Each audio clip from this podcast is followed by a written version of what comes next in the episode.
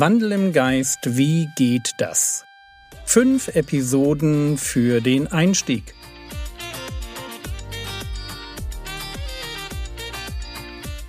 Theologie, die dich im Glauben wachsen lässt, nachfolge praktisch dein geistlicher Impuls für den Tag. Mein Name ist Jürgen Fischer und heute geht es um gegensätzliche Impulse. Wie leben wir ein heiliges Leben? Wie sind die Aufforderungen zu verstehen, die so radikal sein können wie Hebräer Kapitel 12, Vers 14? Dort heißt es, jagt dem Frieden mit allen nach und der Heiligung, ohne die niemand den Herrn schauen wird. Heiligung als Voraussetzung dafür, dass wir schlussendlich dem Herrn Jesus begegnen. Wie kann das sein? Und die Antwort ist recht simpel. Heiligung ist einfach mal das normale Ergebnis eines Lebens, das vom Heiligen Geist bestimmt wird. Heiligung ist nicht das Besondere, sondern das Normale. Aber hören wir Paulus dazu. Galater 5, Vers 16 Ich sage aber, wandelt im Geist, und ihr werdet die Begierde des Fleisches nicht erfüllen. Und Galater 5, Vers 25 Wenn wir durch den Geist leben, so lasst uns dem Geist folgen. Gestern haben wir festgestellt, dass wir in einer quasi symbiotischen Beziehung mit dem Heiligen Geist leben. Er ist das Markenzeichen einer echten Bekehrung. Er ist die Kraftquelle für alle Heiligung und er ist der Herr hinter aller Charakterentwicklung. Wir sind ein Geist mit dem Heiligen Geist. Der Heilige Geist wohnt in uns, so wie Jesus es seinen Jüngern versprochen hat. Johannes 14, die Verse 15 bis 17.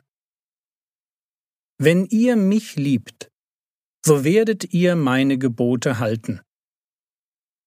Und ich werde den Vater bitten, und er wird euch einen anderen Beistand geben, dass er bei euch ist in Ewigkeit, den Geist der Wahrheit, den die Welt nicht empfangen kann, weil sie ihn nicht sieht noch ihn erkennt. Ihr erkennt ihn, denn er bleibt in euch und wird in euch sein.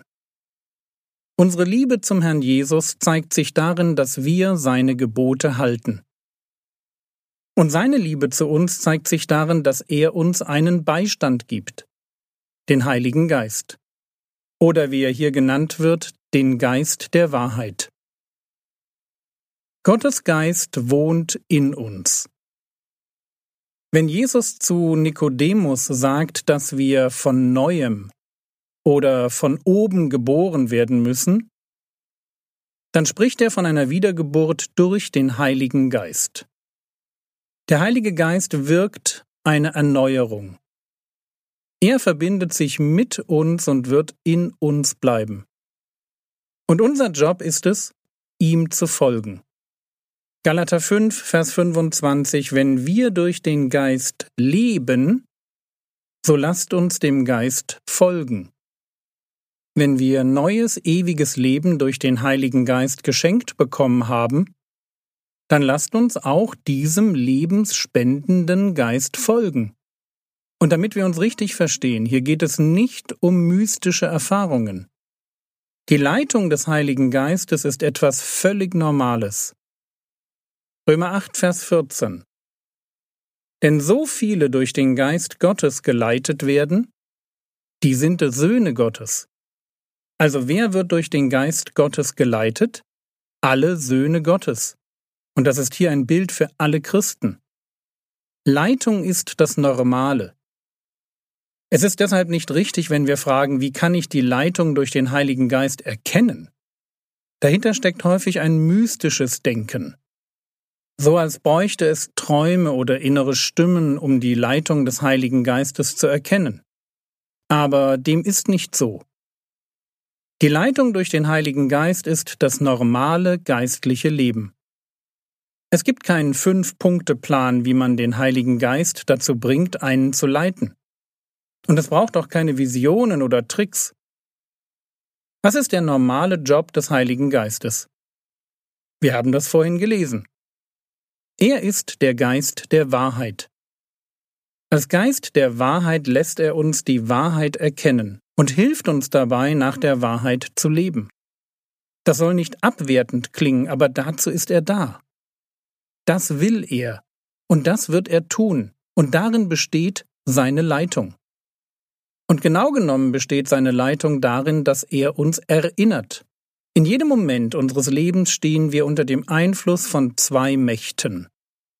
Da ist einmal unser Fleisch. Das ist der noch nicht erlöste Teil unseres Menschseins. Der Körper mit seinen Begierden, in dem die Sünde wohnt. Das sind nicht wir, aber die Sünde ist da. Ich vergleiche die Sünde in meinem Leben gern mit einer Ratte im Keller. Die wohnt da, und ich werde sie nicht los, aber ich kann dafür sorgen, dass sie nicht in jedes Zimmer kommt und alles anfrisst. Das Fleisch, das ist der eine Einfluss in unserem Leben. Der andere Einfluss ist der Geist. Und jetzt kommt Paulus, Galater 5, Vers 16. Ich sage aber, wandelt im Geist und ihr werdet die Begierde des Fleisches nicht erfüllen. Wandelt im Sinne von lebt. Das Leben als Weg, den ich gehe.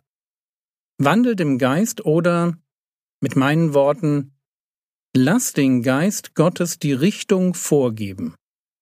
Folge seinen Impulsen, denn genau darauf kommt es an, den richtigen Impulsen zu folgen. Oder wieder mit Paulus Römer 8, Vers 14. Denn wenn ihr nach dem Fleisch lebt, so werdet ihr sterben. Wenn ihr aber durch den Geist die Handlungen des Leibes tötet, so werdet ihr leben. Oder mit einer einfacheren Übersetzung, wenn ihr nach eurer eigenen Natur lebt, werdet ihr sterben. Wenn ihr aber in der Kraft des Geistes euren selbstsüchtigen Willen tötet, werdet ihr leben. In einem Christen gibt es aufgrund der Wiedergeburt zwei Impulse. Einen zum Guten und einen zum Bösen. In uns findet sich die Begierde des Fleisches, die Lust auf Sünde, neben dem inneren Wissen um das Gute, das ich eigentlich tun sollte. Wir leben als Christen in einer Spannung. Diese Auseinandersetzung ist geistlicher Natur. Sie findet also auf der Ebene unserer Gefühle und Gedanken statt. Da ist der Impuls der Lüge zu glauben bzw. die Wahrheit mal eben nicht wahrhaben zu wollen, ein Impuls, das zu tun, von dem ich weiß, dass es falsch ist, und daneben ist das Wirken des Heiligen Geistes. Während das Fleisch mich ziemlich bedrängt, meine Schwächen ausnutzt und mich schlichtweg anlügt, also während mein Fleisch schon mal Amok läuft, um mich auf seine Seite zu ziehen, ist der Heilige Geist zurückhaltender. Sein Einfluss ist da. Jedenfalls solange wir ihn nicht dämpfen, unser Gewissen nicht unempfindlich machen und wir uns seinem Reden aussetzen, meistens in Form der Bibel. Der Einfluss des Heiligen Geistes ist da, aber er ist freundlich, erleuchtend, einladend, möchte mein Herz, will mich nicht beherrschen, sondern gewinnen. Und so haben wir eine erste Definition für den Wandel im Geist. Wandel im Geist findet immer da statt, wo ich auf die Impulse des Heiligen Geistes in meinem Leben höre und mich entscheide, nicht das zu tun, was mein Fleisch will.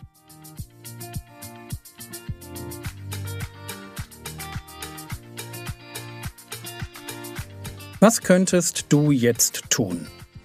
Du könntest mit eigenen Worten aufschreiben, was du heute gelernt hast.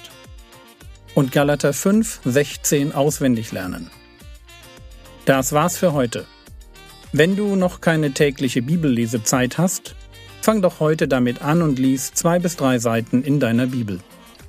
Der Herr segne dich, erfahre seine Gnade und lebe in seinem Frieden. Amen.